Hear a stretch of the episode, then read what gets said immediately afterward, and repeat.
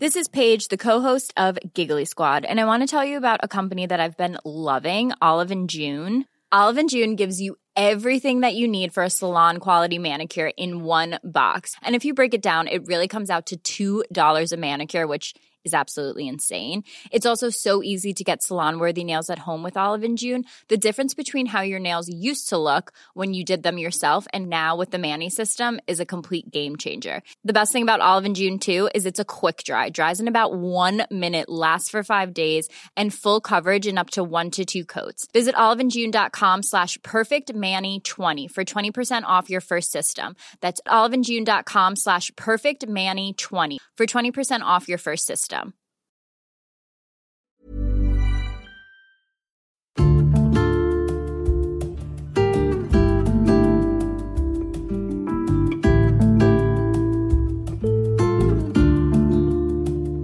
Herzlich willkommen zur neuen Folge von Einfach ganz Leben, dem Podcast für bewusstes Leben. Ich bin Jutta Ribrock, Moderatorin, Autorin und Sprecherin, unter anderem für Radionachrichten und Hörbücher. In diesem Podcast spreche ich alle zwei Wochen mit außergewöhnlichen Gästen darüber, wie wir uns Gutes tun, unser Leben achtsamer, freudvoller und intensiver leben können. Und heute ist bei mir Amina Züller. Sie ist Pilates, Yoga, Faszien und Dance Coach, außerdem Ernährungsberaterin. Und mit ihr können wir so einiges verwirklichen, was wir uns immer alle wünschen. Also mit Spaß in Topform kommen, Alltagsstress verringern, Rückenschmerzen loswerden, einen flachen Bauch bekommen, eine sexy Ausstrahlung und ein leichteres Lebensgefühl finden. Darüber sprechen wir heute. Viel Spaß beim Hören.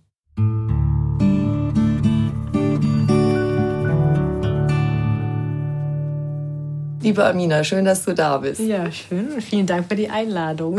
Jetzt habe ich schon ganz schön auf den Putz gehauen, ne, was Ja, wir mit ja. dir alles erreichen können. Ui. Bitte mach uns gleich mal Mut. Ist das sehr schwer? Nein, nein, es ist nicht schwer. Also man braucht einfach ein bisschen Disziplin. Das ist das. Das ist schwer.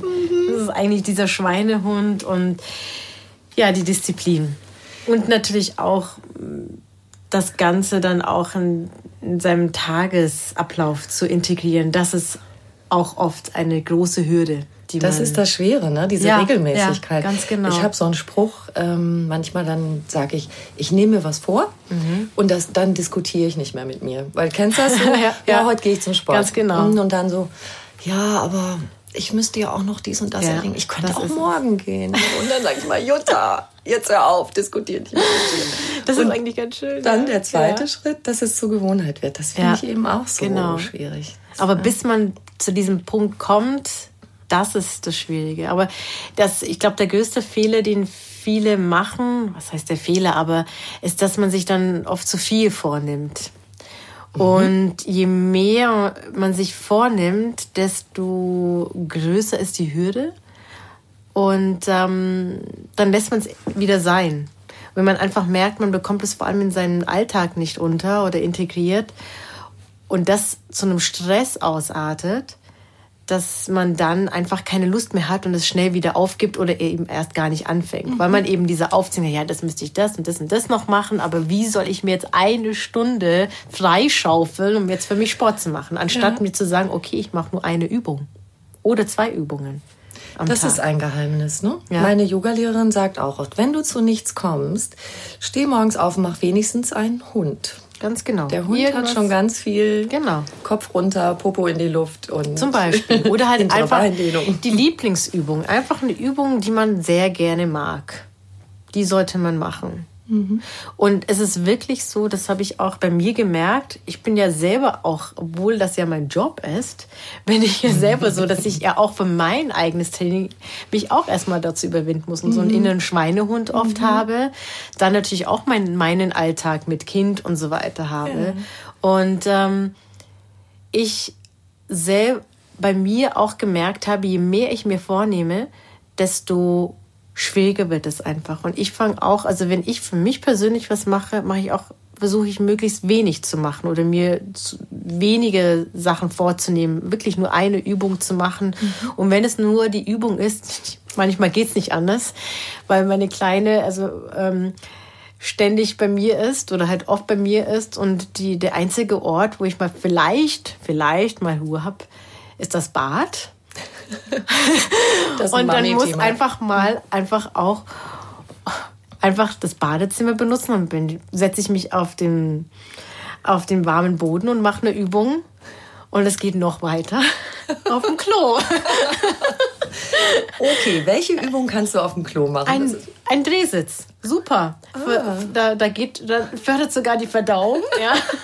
Also da, da schlägt man dann zwei Fliegen mit einer Klappe. Super. Also ich mache tatsächlich den Drehsitz oder ich hänge mich einfach aus. Ich hänge mich kopfüber nach vorne Auch aus. cool. Ja.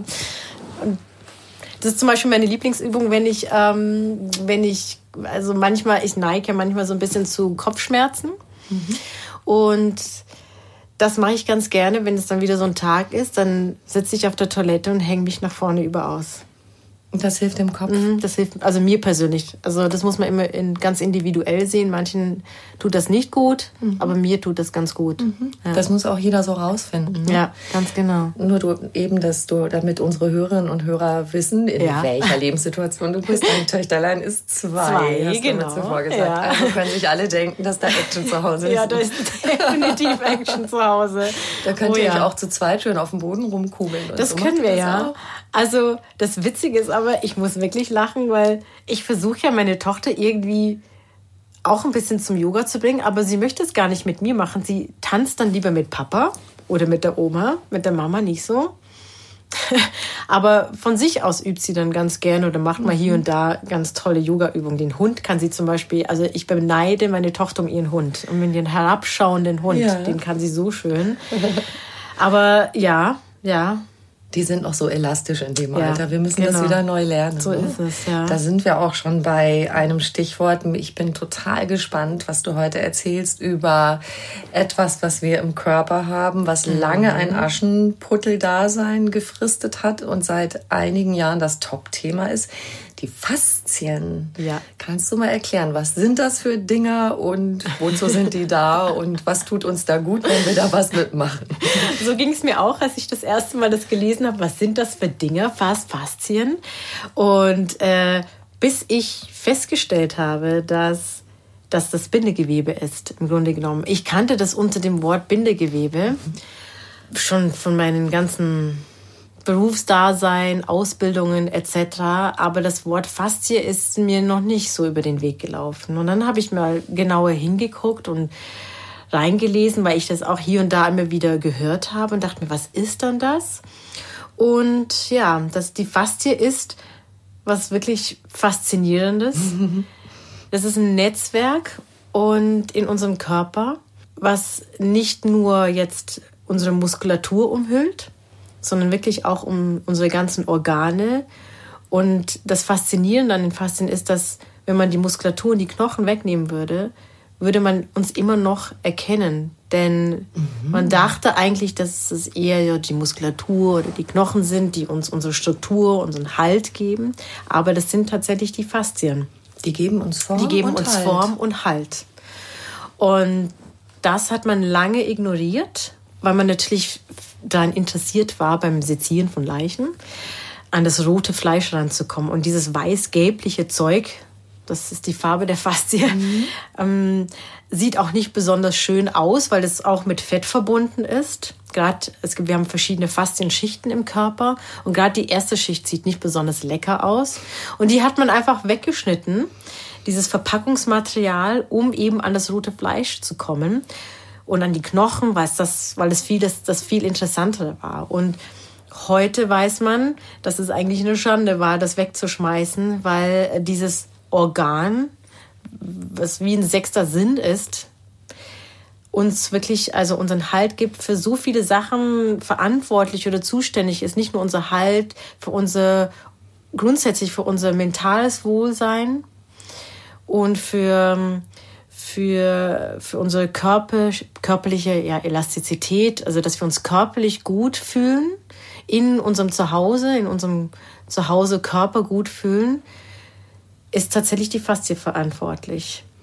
Und deshalb sollten wir sie gut pflegen. Ganz ne? genau. Also, so ist und die es. Faszie ist ja auch was, was gerne mal rumzickt, wenn ich Ganz das richtig genau. Verstehe. Ja, so ist es. Und das war so mal der Knackpunkt bei mir. Ich dachte mir, okay, was ist das, diese Faszie? Und habe mich da reingelesen und habe dann etliche Fort- und Ausbildung dazu gemacht und dann ging es dazu über, dass ich dann das Thema Faszien-Yoga entwickelt habe und weil ich einfach gemerkt habe, wie wichtig dieses Organ ist. Und ja, die kann nämlich uns ganz schön ärgern, wenn wir sie nicht gut pflegen.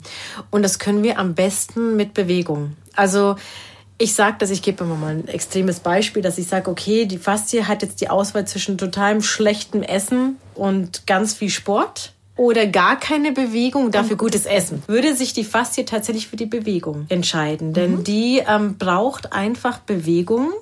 Und es gibt eben verschiedene Techniken, wie wir die Faszie ganz bewusst bewegen können oder stimulieren können. Und was wir letztendlich mit diesen Techniken machen, was ich eben auch im Faszien-Yoga mache, ist die, den Wasserhaushalt wieder zum Beispiel aufzufüllen. Weil wenn wir die Faszie ja.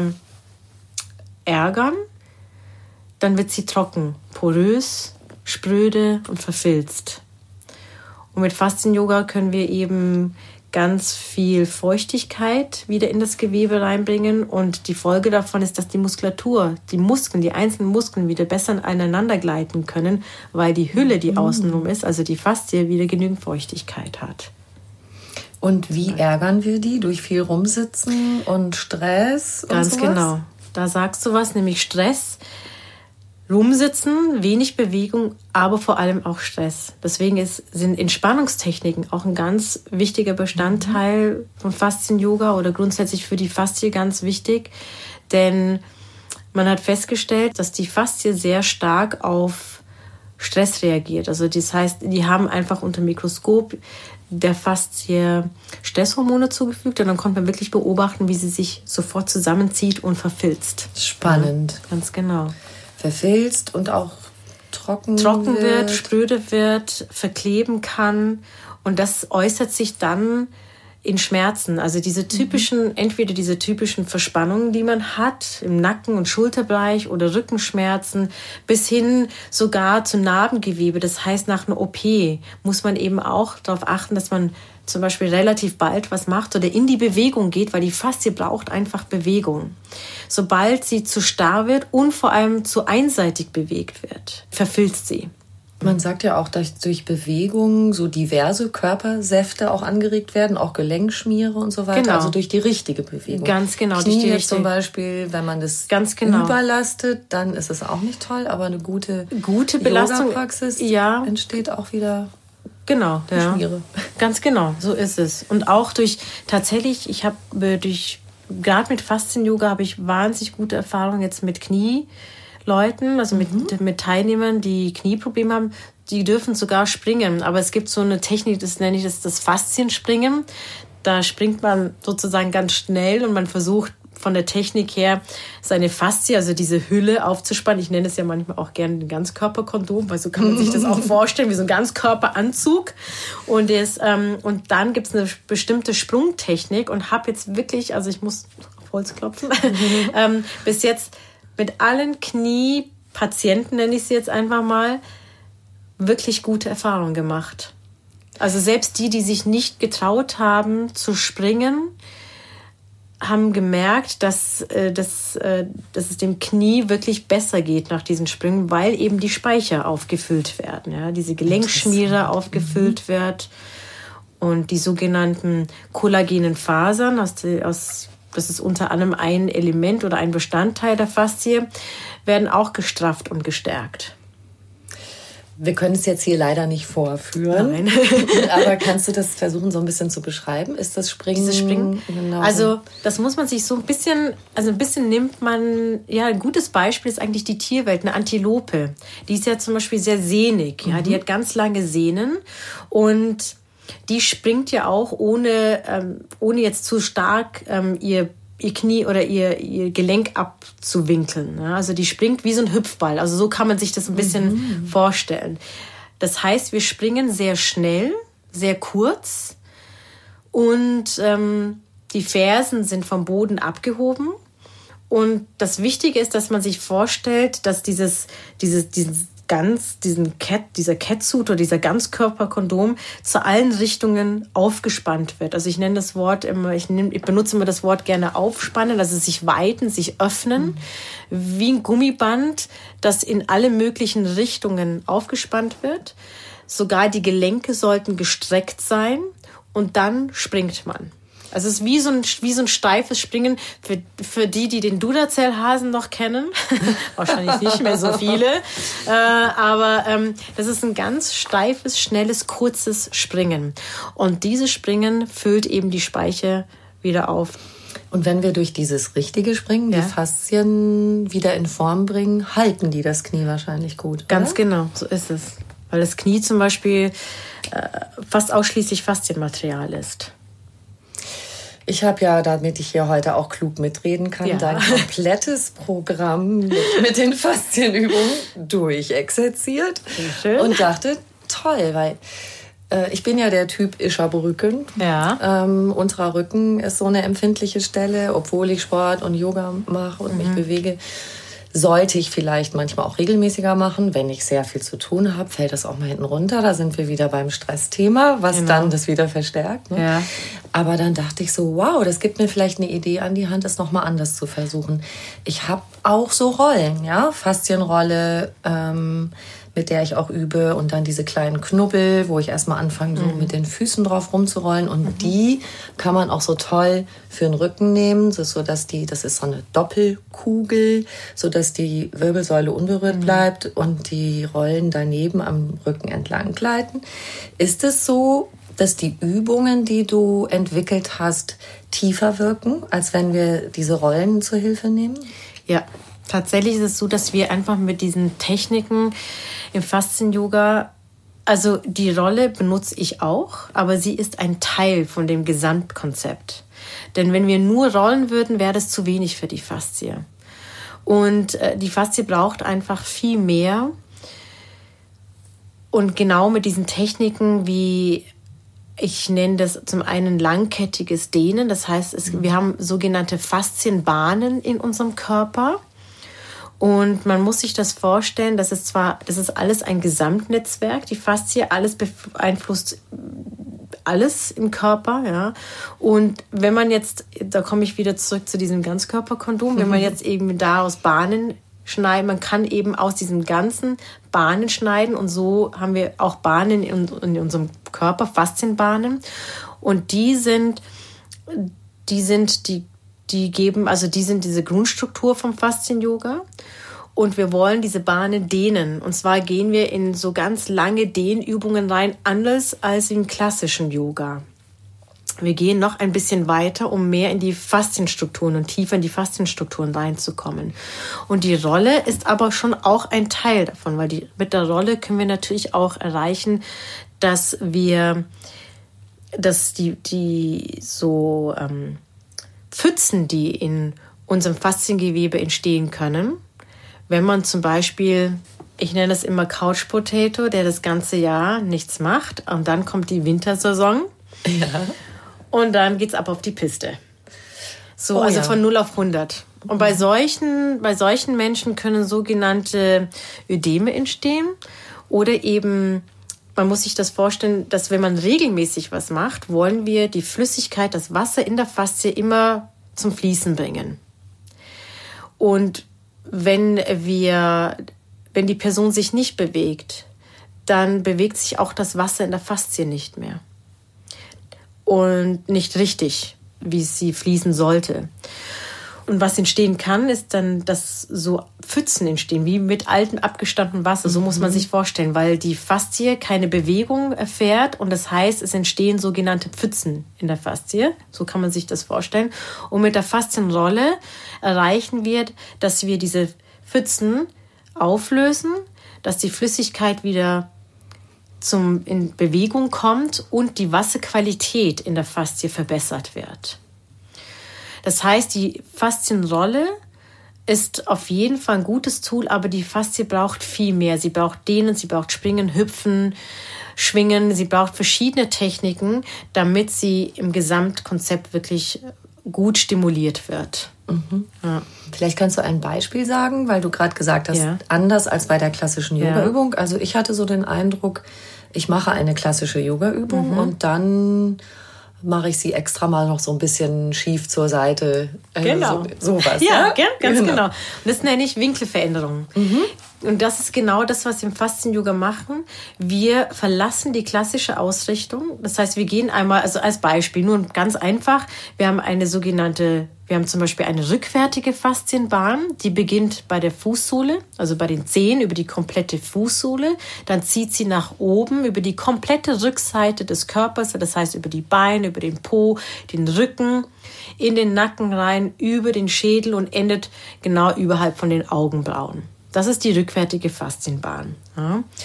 Und wir dehnen diese rückwärtige Faszienbahn zum Beispiel im klassischen Yoga würde man einen geraden Rücken machen, ja, versuchen eher einen langen Rücken zu machen. Wir machen den Rücken rund, damit wir wirklich Jetzt sind wir wieder bei diesem Wort aufspannen. Ich will versuchen, diese komplette Faszienbahn aufzuspannen und dann gehe ich aber in verschiedene Winkelveränderungen mhm. rein. Das heißt, ich bewege meinen Oberkörper mal dahin, mal dahin, immer auf der Suche nach neuen kleinen Dehnpositionen mit dem Ziel, möglichst viele Faszienfasern, also möglichst viele kollagene Fasern zu stimulieren. Du überraschst die quasi. Ganz genau. Denn wenn je mehr wir sie schon vorab überraschen, desto besser kann die Faszie im Alltag mit Überraschungen umgehen. Das Zum heißt, es ist nichts mehr plötzlich auf der Piste. Plötzlich auf der Piste oder ein Sturz. Ja? Sei gut. es ein Fahrradsturz oder ein Fuß umknicken oder man sieht ähm, den schönsten Apfel am Baum hängen und denkt sich, den möchte ich jetzt unbedingt pflücken und dann, ouch, gibt es Rückenschmerzen, weil ich gewohnt war, immer alles sehr kontrolliert zu machen, meine Bewegung sehr kontrolliert zu machen. Ich bin vielleicht ein fleißiger Fitnessgänger oder ich mache meine fleißigen Übungen, aber ich mache immer wieder dieselben Übungen. Und das mag die Faszie nicht. Die Faszie braucht die Abwechslung. Je abwechslungsreicher wir uns bewegen, desto besser ist es für die Faszie. Und dann sind wir auch für den Alltag gewappnet.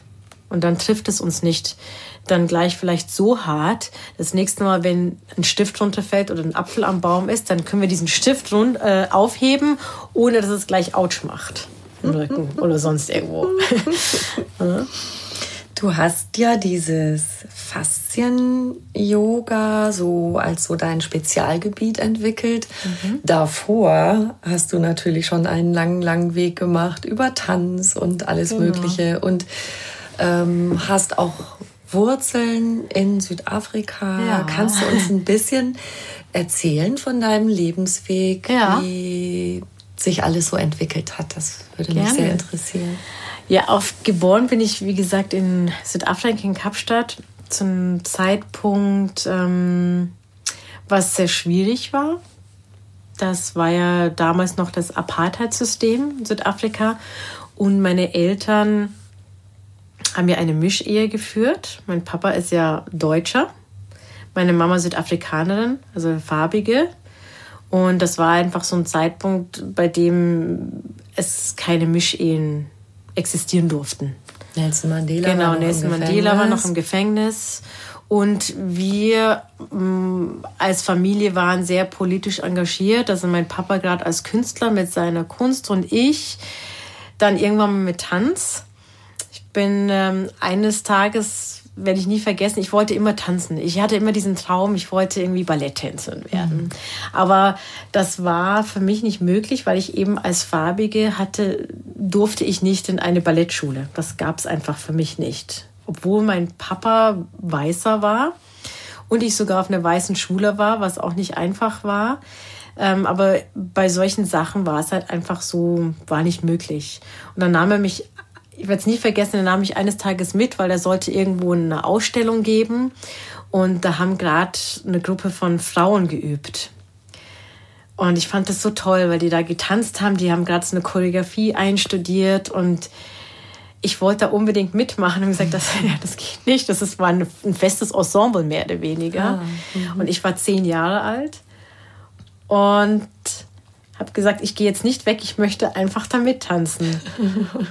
Und dann war es wirklich so, dass sie dann mich in ihr Ensemble integriert haben, das Stück umchoreografiert haben, dass sie ein zehnjähriges Mädchen integrieren Ach, wie konnten. Wunderbar.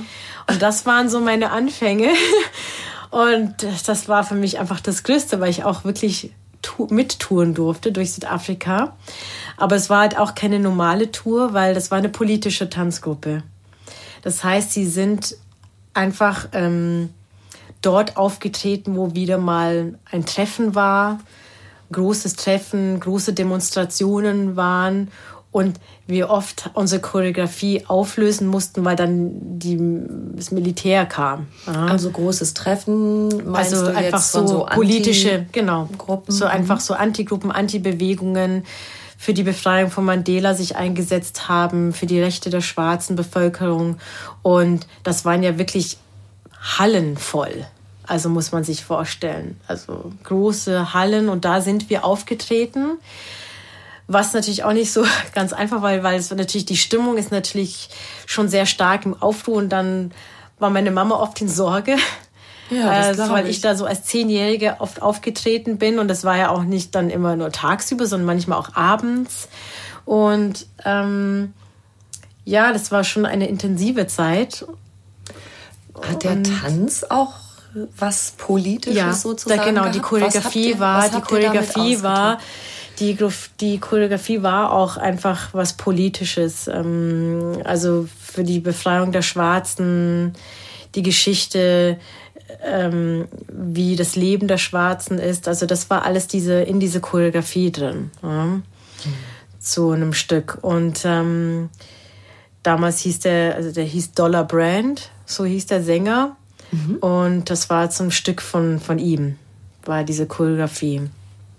Und so sind wir durch Südafrika getourt und habe das eigentlich ja bis zum Schluss gemacht und es war dann schon natürlich ich, ich glaube ich mir war dann vielleicht noch gar nicht so bewusst weil für mich war das Tanzen einfach in dem Moment auch das Größte und dabei zu sein und und gleich mit zehn Jahren vor so einem großen Publikum zu stehen das war auch für mich auch schon so ein Erlebnis aber ich natürlich schon verstanden habe, mehr und mehr, was da passiert alles. Ja? Und ähm, natürlich auf der anderen Seite auch meine Schule, bei der ich, auf der ich ging, das war eine Schule rein für weiße Kinder und ich als einzige Farbige. Ich bin nur auf diese Schule gekommen, weil mein Papa äh, meinen deutschen Pass hingeknallt hat und hat gesagt, mhm. hier, so, ne, mein Kind ist Deutsche und ähm, ja. Wie sind die anderen mit dir umgegangen, die Mitschüler und die Lehrer? Mm unterschiedliche Erlebnisse gehabt. Teilweise sehr gute Erlebnisse gehabt, weil natürlich nicht alle so waren, aber schon auch negative Erlebnisse. Also ähm,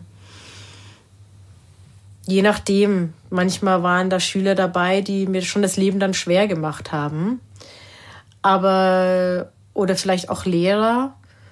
Aber anders wiederum hatte ich wieder Lehrer, die mich unterstützt haben. Mhm. Also ich hatte immer beides, beides. Und ähm, mein Musiklehrer zum Beispiel, das war ja das, ich, äh, anstatt das Tanzen, war dann die Musik erstmal im Vordergrund. Ich habe dann Geige und Klavier schon mit fünf Jahren angefangen und bin auch dort auch schon aufgetreten, was man so vergleichsweise hier mit der Philharmonie vergleichen könnte, schon als Solokünstlerin. Ja, krass.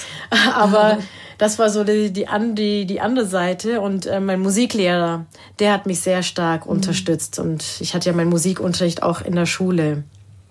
Also die Erlebnisse waren ganz unterschiedlich, aber klar, wenn wir vor allem, wenn wir mit meiner Mama alleine unterwegs waren, haben wir das vor allem sehr stark gespürt, weil mhm.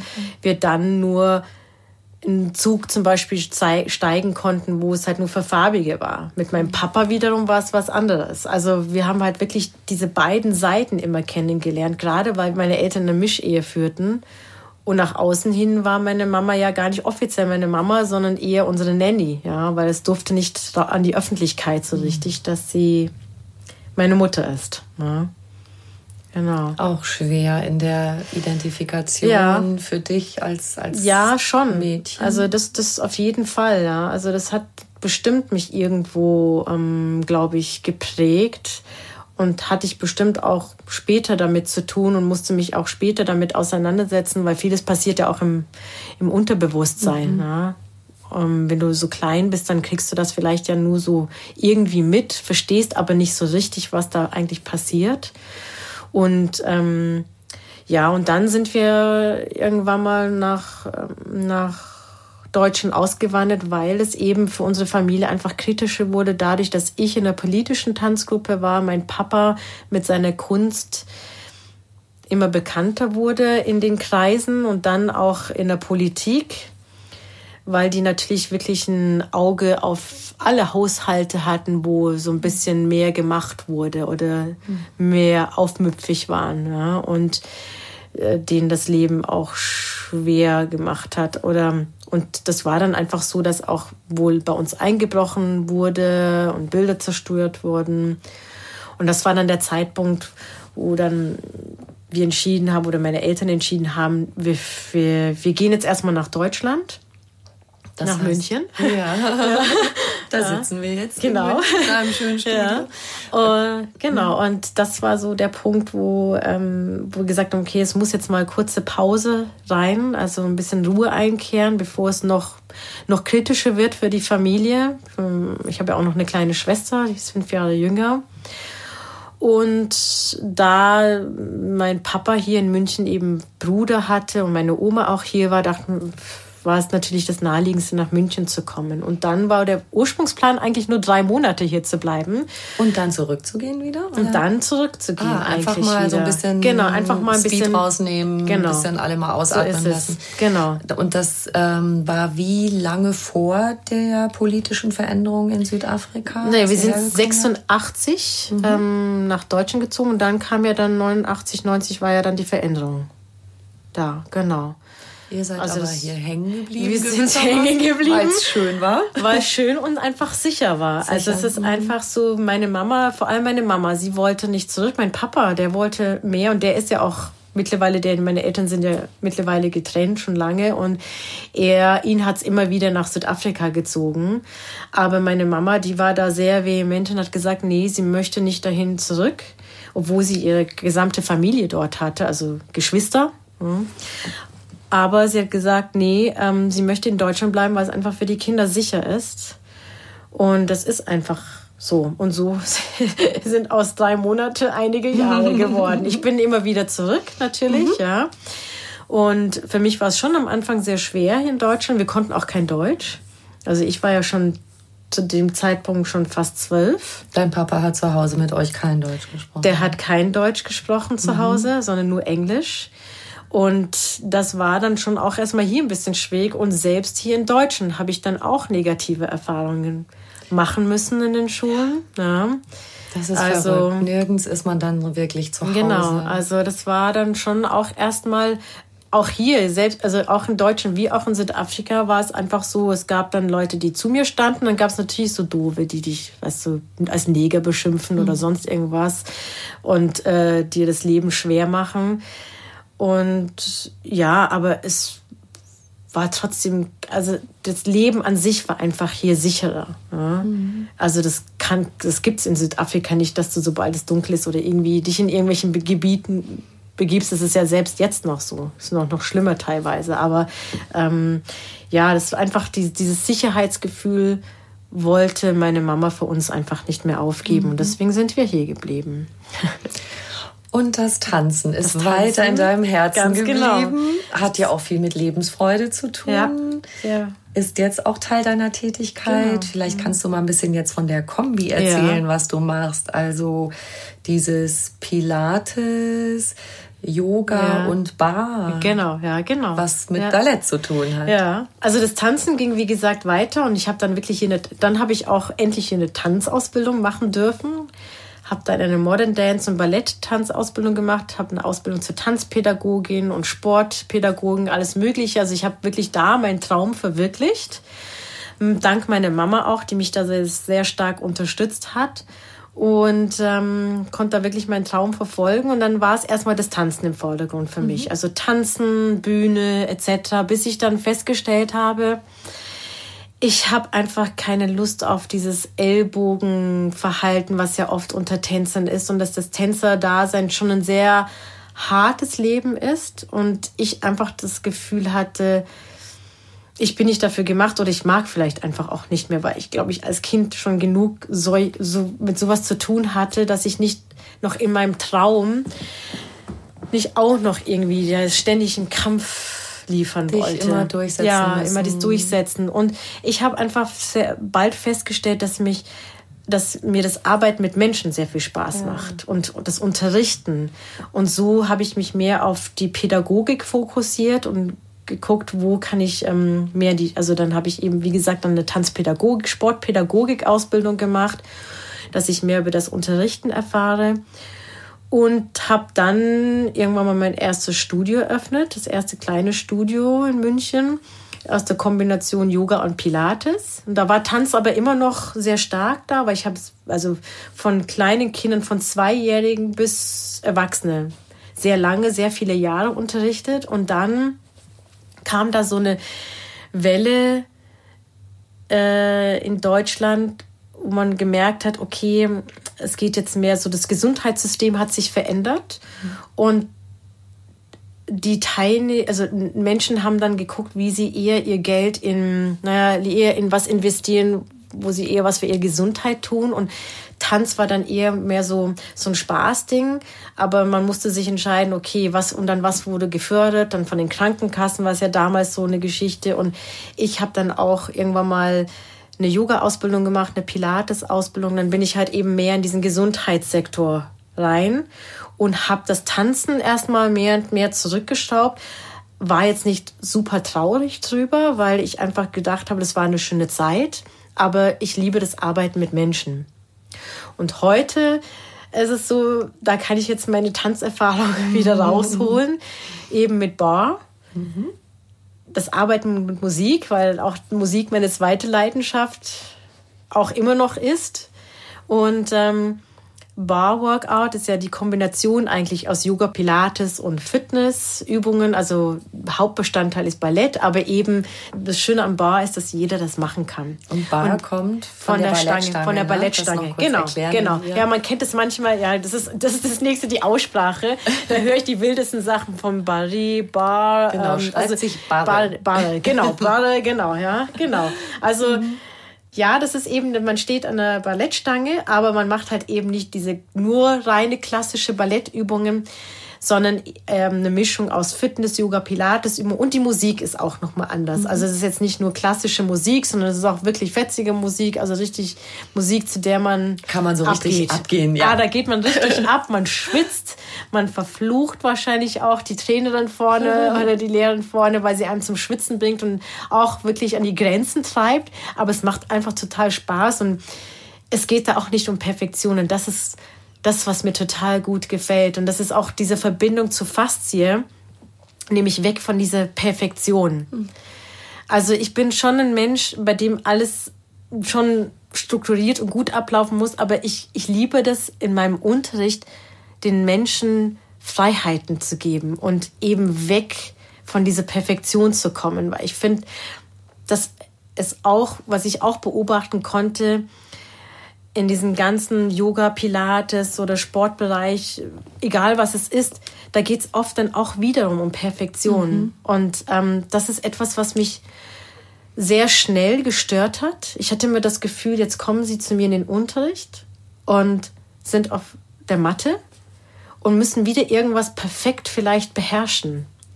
Und ich versuche tatsächlich mehr in dieses Unperfekte zu gehen, in dieses Imperfekte zu gehen, dass es nicht alles schön. perfekt sein muss. Das ist ja das, was wir in Anführungszeichen draußen im Leben dauernd machen. Eben. Alles super genau. gut, 150 Prozent. Ja. Ja. Im Yoga sich und in dem Tanz und in deiner in der genau. Kombination ja. dieser Sachen, die du da mischt, einfach mal auch den Spaß Eben, den Spaß. Das ist das Erste. Das ist, das ist für mich so das, das Wichtigste. Und das, dieses Thema Fasten ist für mich so eine Erleichterung gewesen. Weil ich natürlich, klar, wenn du deine Ausbildung machst, egal ob Yoga, Tanz, da geht es um Perfektion. Da muss der Körper genauso perfekt ausgerichtet sein, weil irgendwann mal vielleicht jemand gesagt hat, wenn man das so und so macht, schadet man seinem Körper oder man, das Gelenk wird geschadet oder sonst irgendwas. Und heute durch die Faszienforschung, deswegen bin ich dieser Faszienforschung so unheimlich dankbar, weil sie mir jetzt einfach nochmal diese Sicherheit gibt und auch mir die Motivation gegeben hat, mich an dieses Faszien-Yoga-Konzept ranzumachen und zu entwickeln, weil man heute weiß, dass die, dass die Faszie eben nicht diese ständige Perfektion braucht. Ganz im Gegenteil. Sie braucht sie braucht Abwechslung, sie braucht das Spielerische, sie braucht so ein bisschen das Kindliche, was wir ja in uns, was wir ja verlieren mit der Zeit als Erwachsene. Mhm. Das liebt die fast sehr, weil dann bleibt sie nämlich feucht. ja, und und, und sie, sie, sie arbeitet so, wie sie arbeiten soll. Und sie wird auf positive Art und Weise stimuliert, je mehr wir von der Perfektion wegkommen. Was aber nicht bedeutet, dass ein, der, der Unterricht total chaotisch abläuft, weil wir eben ja so gestrickt sind. Wir brauchen es. Wenn ich das jetzt so machen würde mit meinen Teilnehmern und sagen, jetzt tanzt mal los und macht einfach mal, dann würden sie sagen, ja, wozu gebe ich denn hier noch mein Geld aus? Ja? Kann ich auch zu Hause machen. Kann ich auch zu Hause machen. Und, ähm, aber ich versuche innerhalb von, von einer Struktur das Unperfekte ähm, zu herauszufiltern oder ja, genau. Du hast so ein schönes Motto. Let your body smile. Ja, genau das ist es. Also let your body smile ist halt einfach, ja, einfach die Dinge zu machen, äh, die, die deinem Körper zum, zum Lachen bringen. Selbst mhm. bei der Ernährung ist es so. Für mich. Ja. Also ich finde auch, man kann es auch übertreiben mit Ernährung. Also man muss einfach auch leben. Das ist eine super Überleitung, weil ich natürlich unbedingt auch noch auf dein Bauchweg-Training kommen ah, muss. okay. also Lachen ist schon mal super Bauchmuskeltraining. Ja, perfekt. Braucht man eigentlich fast genau. gar nichts mehr anders machen. Wenn man den ganzen Tag nur lachen würde, genau. könnte man sich jeden Bauchcrunch sparen. also jetzt unbedingt dranbleiben. Das ist ja nicht nur für uns Frauen ein Riesenthema immer, ja. sondern auch für die Herren der Schöpfung. Ne? Man natürlich, sieht da ja so ja, den also, klassischen Bierbauch, der, glaube ich, gar nicht unbedingt nur durch Bier Bier entsteht, nee, sondern nein. auch aus anderen Gründen. Genau. Ja. Ähm, und du sagst, dass es tatsächlich möglich ist, mit einem gezielten Training an den Bauch zu gehen. Also ich habe mal gelernt, äh, es hilft nichts, wenn ich jetzt ganz viel Bauchmuskeltraining mache und zu versuchen, so ein, das war ja mal so ein Irrglaube, mhm. ich trainiere meine Bauchmuskeln, dann schmilzt das Fett am Bauch weg. Das stimmt ja so nicht. Nee, das stimmt nicht. Wie geht's denn? Also es ist so, ähm, das ist ja das Thema von meinem letzten Buch jetzt gewesen, eben der flache Bauch. Und da haben dieses Buch basiert auf eine Studie. Und in dieser Studie hatten sie Probanden, da ging es vor allem um das Thema viszerale Fett. Also es ging gar nicht jetzt unbedingt um jetzt äh, dieses oberflächliche Fett, was wir ähm, fassen können. Ja, das wird schon auch beeinflusst. Aber die Probanden mussten eben zweimal die Woche Yoga machen, sich dementsprechend aber natürlich auch ernähren. Und man konnte sehen, wie, also, also da ging es darum, dass dieses Fett, was vor allem sich an den an den Organen lagert. Mehr das, drinnen. Mehr drinnen, genau, ja? das nennt man das viszerale Fett. Mhm. Das ist ja das Fett, was die Gesundheit sehr gefährden kann weil sie auch nicht unbedingt auf Anhieb sichtbar ist, unbedingt, weil selbst schlanke Menschen könnten auch eventuell dieses Fett haben. Ah, spannend. Und da ging es darum, dass eben natürlich in zweiter Linie, erstmal ist es so, dass natürlich die, die ein bisschen beleibter sind, ein bisschen mehr am Bauch haben, da geht man eher davon aus, dass sie wahrscheinlich auch dann vielleicht dieses viszerale Fett haben. Und die Probanden mussten eben Yoga machen. Man konnte feststellen, dass eben nach diesem Monat, wie sich das Fett reduziert hat, vor allem das viszerale Fett. Das kann man halt nicht direkt messen. Man kann es natürlich auch nur durch äh, Fragen von der Ernährung und natürlich um den Bauchumfang messen. Und ähm, wenn man jetzt zum Beispiel die Zahl hört, äh, jetzt müsste ich mal, jetzt habe ich es gar nicht im Kopf, aber ich glaube, bei den Frauen liegt es bei 87 Zentimeter Bauchumfang. Das hört sich erstmal viel an, aber das ist gar nicht so viel, wenn man das misst. Ab also, da ist es kritisch? Ab da ist es dann kritisch. Und ich mhm. glaube, bei Männern war die Zahl 102. Ich habe jetzt die genaue mhm. Zahl nicht im Kopf.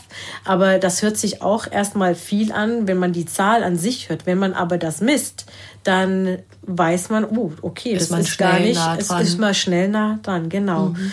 Und es ist natürlich so, dass ich meinen ganzen Stoffwechsel aktivieren muss, damit eben dieses viszerale Fett so ein bisschen putzeln kann. Ja? Und das ist schon richtig, dass man natürlich durch, ähm, durch Bauchmuskelübung an sich ja nicht sein Fett im Bauch wegbekommt, aber man regt den Stoffwechsel an. Und durch Yoga wird ja allgemein der Stoffwechsel angeregt. Und da konnte man sehen, dass speziell am Bauch vor allem auch die Pfunde weggingen. Mhm. Ja, durch die allgemeine Stoffwechselaktivität. Ja. Das, darum geht es ja. Weil ähm, Yoga ja ein ganzheitliches Konzept ist, eben auch das Thema Stress. Ja, da haben wir auch das Thema Cortisol, das sich äh, im Bauch, äh, auch was auch für Bauchfett sorgt und ähm, eben auch je mehr man seinen Stress reduziert, deswegen auch die Entspannungstechniken im Yoga, auch eben dazu beiführen kann, dass die Stoffwechselaktivität erhöht wird und dadurch eben das Fett dann verschwindet. Kannst du noch ganz kurz erklären, was das Gefährliche ist an diesem viszeralen Fett? Also dass das es sich einlagert, mhm. dass, ähm, dass ähm, sich das mehr oder weniger dran haftet an, den, an unsere Organe und dann das eben zu, zu, zu Krankheiten führen kann, eben Herzinfarkt, Krebs, mhm. diese ganzen Krankheiten, die in unserer Gesellschaft so typisch sind, sind. So typisch sind, können unter anderem eben von diesem viszeralen Fett kommen.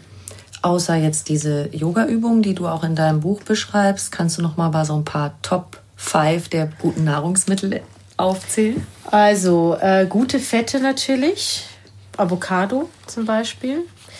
Dann äh, Ingwer, weil Ingwer entzündungshemmend ist. Mhm. Antioxidanten wie Beeren. Viel trinken, zum Beispiel grünen Tee auch trinken, weil grünen Tee auch, ähm, auch unter anderem entzündungshemmend ist. Gewürze wie Pfeffer und Chili und, ähm, und halt eben eher eiweißlastiger essen, grundsätzlich. Eiweißlastiger um wäre das dann Fleisch, Fisch, Milchprodukte? Genau, ja. Also Milchprodukte nicht unbedingt, aber eben halt so in Richtung Fisch. Aber nicht zu viel, weil dann sind wir wie bei dem Thema zu viel Säure im Körper. Also ähm, wenn man sich was Gutes tun möchte, muss man einfach gucken, okay, wie bekommt man diese guten Fette oder gute Eiweißersatzprodukte, Eiweißersatzfette, das ist nicht ganz einfach. Hm. Deshalb haben wir schon auch in dem Buch, wir waren natürlich etwas skeptisch, weil es natürlich ein Yoga-Buch ist und wir wissen ja, dass unter den Yoga-Leuten halt sehr viele Veganer oder Vegetarier sind. Es nicht ganz einfach war, richtige, gute Alternativen zu finden, eben wie diese Alternativen von dem tierischen Eiweiß halt, mhm. wie man das halt vor allem in Fisch findet, vor allem im Fisch. Aber ja, Genau, aber man, also grundsätzlich kann man grundsätzlich jetzt, egal ob es jetzt halt um das Thema Fett äh, geht oder Faszie, gute Fette, also Avocado ist ganz gut oder eben alles, was entzündungshemmend ist, wie Ingwer, Kurkuma und Pfeffer zum Beispiel oder eben Kräuter wie Petersilie und, und Schnittlauch, weil da sind sehr viele Mineralien drin und Vitamin C zum Beispiel, was einfach auch gut ist. Genau. Und halt Sachen vermeiden, wie halt Rauchen. Kann auch zu diesem viszeralen Fett führen und mhm. Parodontose. Also man sollte seine Zähne auch immer regelmäßig Und das kann ja lassen. auch sich wieder auf die Organe auswirken. Ganz genau. Ne? Wenn bei den Zähnen was nicht genau. stimmt, kann richtig genau. gefährlich sein. Genau, genau. Mhm. Ja. Ich fand so sympathisch, da wir gerade beim Bauchweg-Thema sind, wie du geschrieben hast, dass du kurz vorm Shooting für das Buch noch, dass du noch etwas Mama-Bauch übrig hattest. Ja. Ich habe da nichts gesehen. ja, also ich hatte, also, also für mich war es schon so, also gerade bei dem, bei dem Buch, ja, äh, als ich das Buch geschrieben habe, das war ja wirklich kurz nach der Geburt und ja, ich hatte wirklich so eine, ich habe wirklich eine andere Einstellung zum Bauch auch bekommen. Also es, die Geburt oder die Schwangerschaft hat wirklich irgendwie sowas bei mir ausgelöst, wo ich auch nochmal dieses Thema, muss nicht alles perfekt sein. Mhm. Und habe mir selbst einfach die Erlaubnis erteilt, ich darf jetzt einfach so sein. Was jetzt nicht, dass es nicht bedeutet, was ich nicht sagen möchte, dass Frauen, die jetzt keine Kinder haben, das nicht dürfen. Ja, aber ich habe mir selbst, dadurch, dass ich Mama geworden bin, diese Erlaubnis gegeben, ich muss nicht mehr diesen perfekten Bauch haben wie vor der Schwangerschaft. Ja, Hauptsache, ich bleibe gesund und gucke ein bisschen auf mich, aber das, es verändert sich halt einfach, weil ich nichts davon halte, dass man eben nach der Schwangerschaft, weil ich bekomme oft die Frage, ja, wie machst du das und ähm, wie ist es nach der Schwangerschaft und Bauch und so weiter. Ähm, ich finde halt das, was halt man oft dann manchmal in sozialen Medien gezeigt bekommt, dass man irgendwie so sechs Wochen nach der Geburt ein Sixpack plötzlich wieder hat, das ist halt einfach nicht gut. Und ich habe ich hab schon gedacht, okay, ich muss für das Buch. Du ja. ich muss das Buch ein bisschen, ich kann ja nicht, kann ja nicht mit so einem dicken Bauch da jetzt oder so mit so viel Fleisch in meinem Bauch oder Schwangerschaftsresten mich zeigen. ähm, aber äh, ich habe aber selbst da, habe ich mit dem Verlag auch geredet und habe gesagt, das geht nicht, weil ich muss auf meinen Körper gucken. Und ähm, ich habe wirklich gemerkt, es ist zu früh noch. Also und dann habe ich es auch wieder sein lassen, weil es auch meinem Beckenboden nicht gut getan hat. Und ja, also ich habe mir einfach die Zeit gegeben.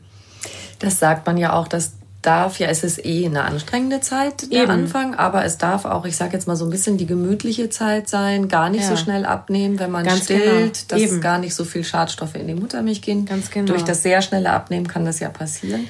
Und man braucht das ja wirklich noch als Kraftreserven. Ich habe ja auch zwei Töchter und ähm, ich weiß noch, dass die, die Pfunde sind ganz schön schnell gepurzelt. Mhm, mhm, und du brauchst einfach so ein bisschen, finde ich, mehr Körpersubstanz, ist um so. alles, was so. du so zu schleppen hast, das Kind ja, und genau. die Wickeltasche und den Kinderwagen, den man dann doch mal irgendwelche Treppenstufen ja. rauf und runter und so.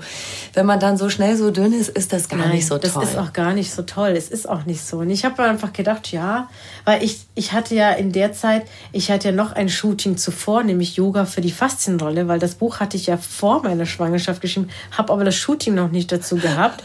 Und da hatte ich ja wirklich, also da was, das war so witzig, weil ich dann wirklich auf, auf Amazon oder irgendwo Kommentare gelesen habe, ähm, ja, dieses Weibliche steht hier so gut, dieses Weich. Und ich habe gedacht so, hm, ja, okay, gut. Musste ich auch erstmal fand ich nett, aber da musste ich auch erstmal mit so einem Kommentar dann umgehen, weil es war natürlich, also das war ja nochmal ganz anders in dem Buch, weil das war, das war ja wirklich, das war ja wirklich drei Monate, das Shooting war ja wirklich drei, vier Monate nach der Geburt. Wow. Und das war schon, der Fotograf war super, auf jeden Fall. Da habe ich gesagt, oh, super, siehst du aus, gleich, ja, ja, ich weiß, ne? Stillbusen, genau, alles Mögliche. die waren ja wirklich, ich habe wirklich, ich habe, ich weiß noch, ich die Stylistin gefragt, können wir bitte die Pads raustun, weil das sieht ja wirklich aus, als ob ich jetzt frisch von der, von der Brust-OP kommen würde, ja, aber gut. War alles ja, echt? War alles echt, war alles echt, alles milchecht. Mhm. Ja. ja. ja.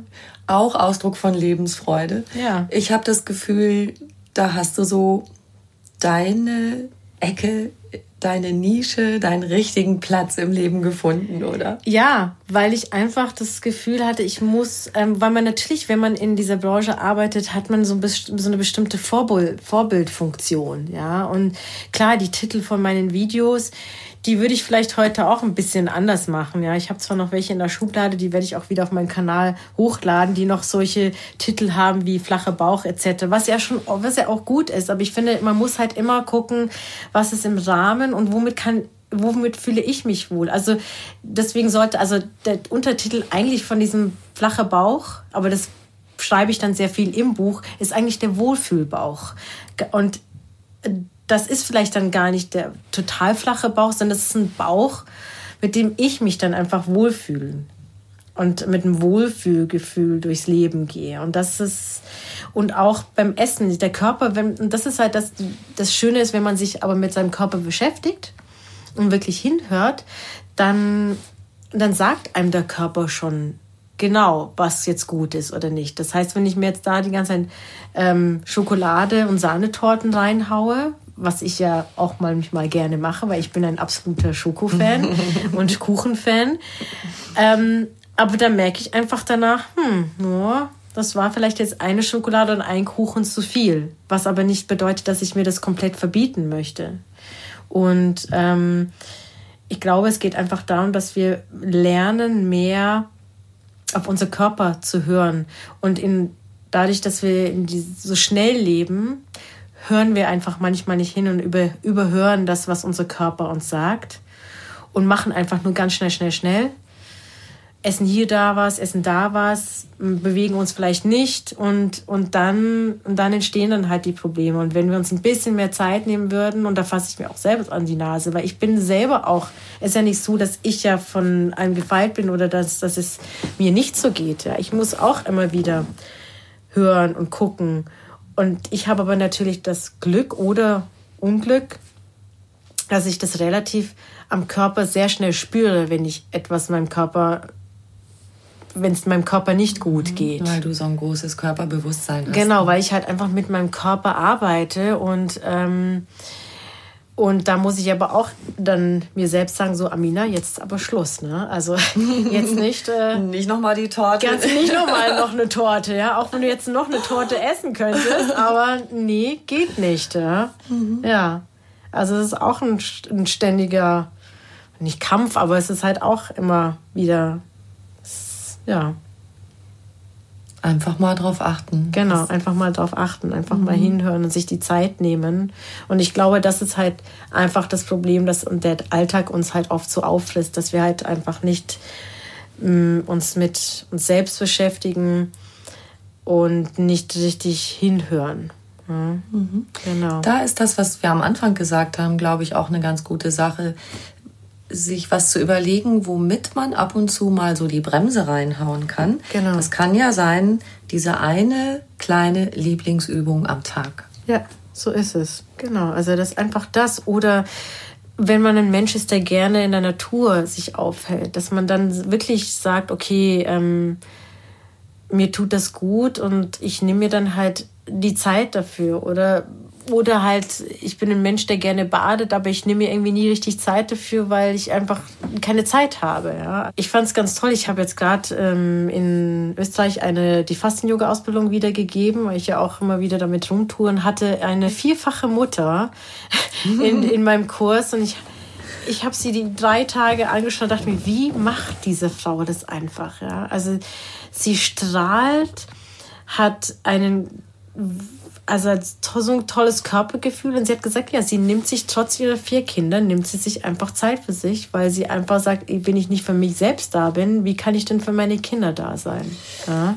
Das ist so ein toller Gedanke. Dabei fällt mir immer dieses Ding ein im Flugzeug, mhm. äh, wenn die am Anfang erklären, was du in einer kritischen Situation machen mhm. sollst. Und dann mhm. kommt doch das mit den Sauerstoffmasken. Ja, genau. Setzen sie erst die Sauerstoffmaske auf, bevor sie anderen helfen. Und das ist genau das Ding. Stimmt, ja. Wenn du das nicht machst, ja, dann so kriegst du selber keine Luft so und kannst auch niemandem helfen. Und genau. wir Mamis machen das ja ganz oft. Ist so. Okay, ich kümmere mich jetzt erstmal um alle anderen und dann um mich.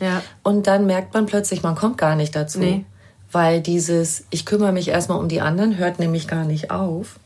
So eine schöne Geschichte von das der Frau, was du da erzählst. Ja, das hast. ist so. Ich habe mir das auch zu Herzen genommen. Du hast jetzt schon einige Glücksfaktoren in deinem Leben aufgezählt. Das ist ja. nämlich eine Frage, die ich immer so gern am Schluss stelle. Mhm. Was ist für dich persönlich Glück? Oh. Für mich ist tatsächlich persönlich Glück, wenn ich es in der Zukunft oder einfach jetzt gerade so wie es sich ist eigentlich gesund zu bleiben. Mhm. Ja, gesund zu bleiben, vor allem jetzt ähm, gerade noch eine höhere Motivation, gesund zu bleiben, wenn man ein Kind hat. Ich merke einfach, dass das Thema gesund zu bleiben eine ganz andere Bedeutung für mich jetzt bekommen hat, als ähm, jetzt seitdem ich ein Kind habe. Ja. Als Grundlage für alles. Als Moment. Grundlage für alles, ja. Mhm. ja. ja. Liebe Amina, ich danke dir sehr für dieses schöne, fröhliche Gespräch. Ja, ich danke dir auch.